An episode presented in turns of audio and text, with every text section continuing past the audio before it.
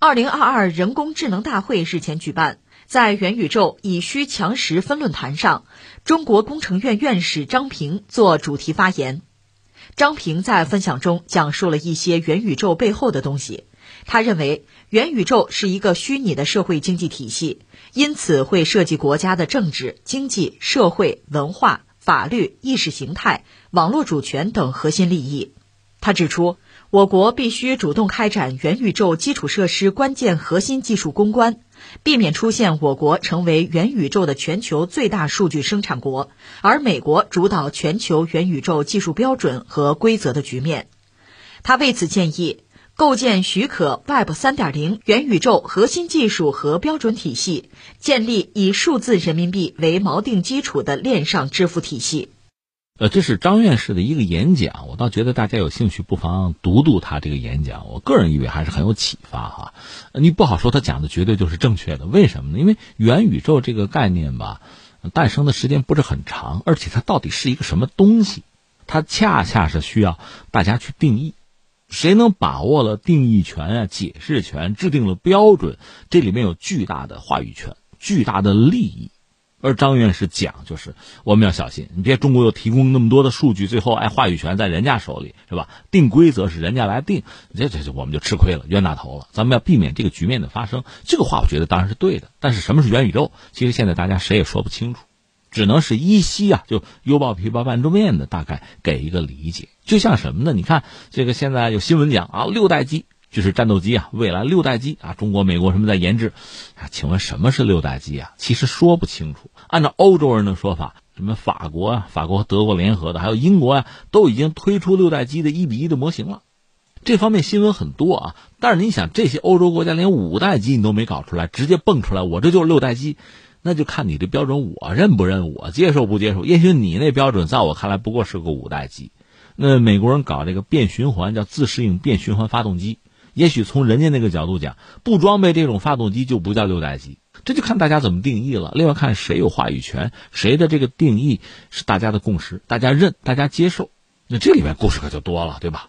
所以我们说什么是元宇宙，定义它，规范它，制定规则，这意味着巨大的权利、巨大的利益。在以前，因为中国落后嘛，很多规则，比如国际政治斗争的规则，国家之间交往的规则。就近现代很多东西，那我们都没有办法参与制定，我们只能跟，只能学，只能从。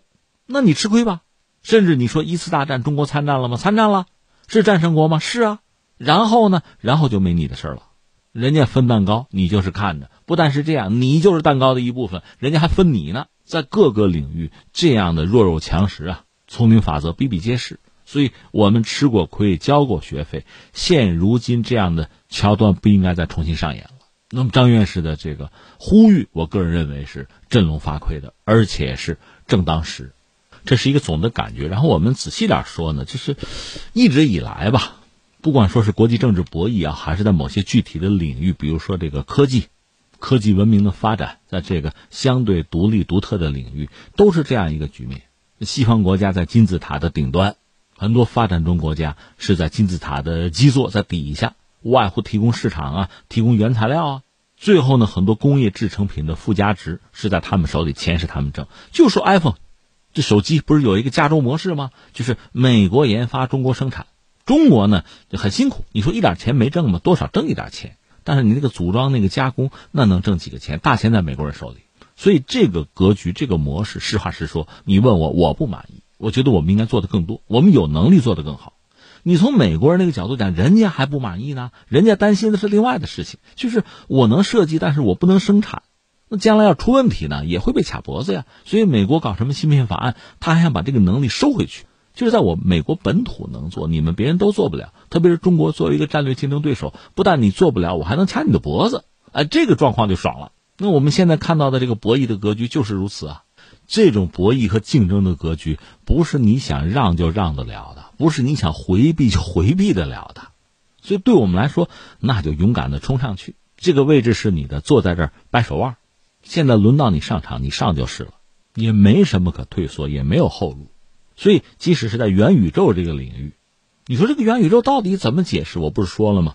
这也算仁者见仁，智者见智。但它显然是就是人类一个是计算机 IT 这个领域发展的方向，另外也是人类的技术、人类的经济和生活发展的一个方向。它就是一个虚拟的空间。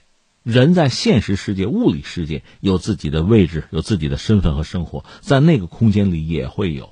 那么，所谓元宇宙，不是说我在那个空间什么位置，而是整个这个空间怎么打造，规则是什么，而且它和现实世界又有着密切的关系。所以，从现在起步，大家开始竞争。美国人有自己的优势啊，比如说在 IT 领域，它的创新能力和一直以来的话语权。它都是有的。另外，在现实世界，它是全球最大的经济体。你比如美元，毕竟还有着比较特殊的地位。那所有这一切，我都拿来作为我的优势啊，这都是我的可资利用的竞争的资源啊。我当然要用这些东西去打压你，获得我的胜利，拿到我的利益啊。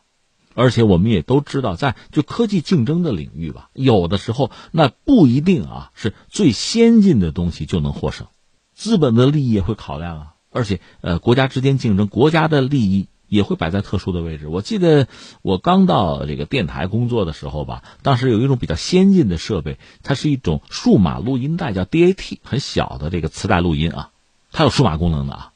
但这个东西，这日本发明的，最终就没有能真正的普及，没有被市场去认同，被全球使用，很快就走向没落了。你说完全是技术原因，就是不行吗？